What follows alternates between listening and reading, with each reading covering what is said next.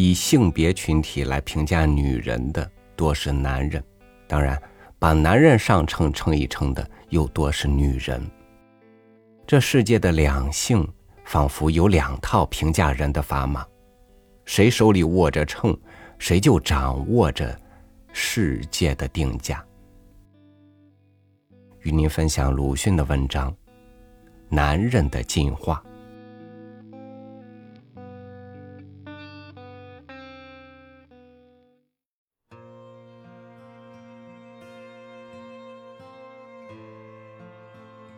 说禽兽交合是恋爱，未免有点亵渎。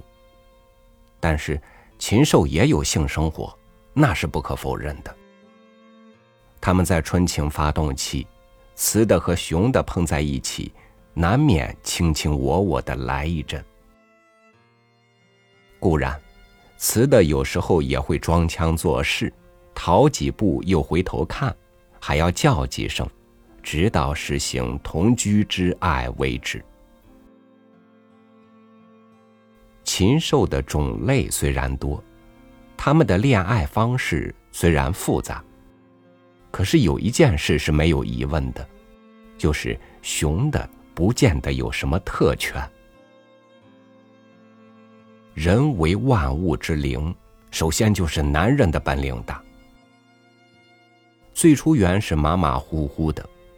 可是因为知有母不知有父的缘故，娘们儿曾经统治过一个时期。那时的族老太太大概比后来的族长还要威风。后来不知怎的，女人就倒了霉，项颈上、手上、脚上全都锁上了链条，扣上了圈儿、环儿。虽则过了几千年。这些圈环大都已经变成了金的、银的，镶上了珍珠宝钻。既然女人成了奴隶，那男人就不必征求她的同意再去爱她了。古代部落之间的战争，结果俘虏会变成奴隶，女俘虏就会被强奸。那时候，大概春情发动期早就取消了。随时随地，男主人都可以强奸女俘虏、女奴隶。现代强盗恶棍之流的，不把女人当人，其实是大有酋长式武士道的遗风的。但是，强奸的本领虽然已经是人比禽兽进化的一步，究竟还只是半开化。你想，女的哭哭啼啼。扭手扭脚，能有多大兴趣？自从金钱这宝贝出现之后，男人的进化就真的了不得了。天下的一切都可以买卖，性欲自然也并非例外。男人花几个臭钱，就可以得到他在女人身上所要得到的东西，而且他可以给他说。我并非强奸你，这是你自愿的。你愿意拿几个钱，你就得如此这般百依百顺，咱们是公平交易。蹂躏了他，还要他说一声谢谢你大少，这是禽兽干得来的吗？所以嫖妓是男人进化的颇高的阶段了。同时，父母之命、媒妁之言的旧式婚姻，却要比嫖妓更高明。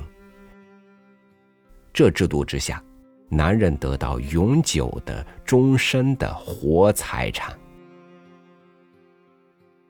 当新妇人被放到新郎的床上的时候，他只有义务，他连讲价钱的自由也没有，何况恋爱？不管你爱不爱。在周公孔圣人的名义之下，你得从一而终，你得守贞操。男人可以随时使用它，而他却要遵守圣贤的礼教，即使只在心里动了恶念，也要算犯奸淫的。如果雄狗对雌狗用起这样巧妙而严厉的手段来，雌的一定要急得跳墙，然而人却只会跳井当劫妇、贞女、烈女去。礼教婚姻的进化意义，也就可想而知了。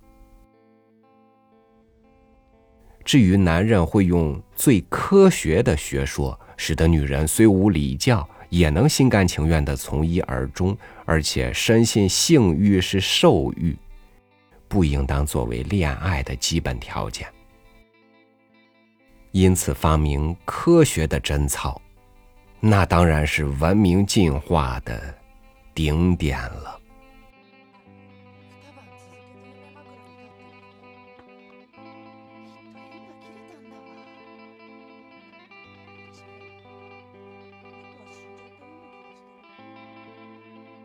男女都在进化，在几千年人类历史上斗得个头破血流。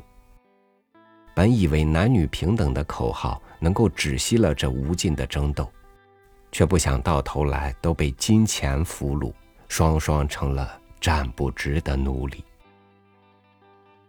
感谢您收听我的分享，我是朝雨，祝您晚安，明天见。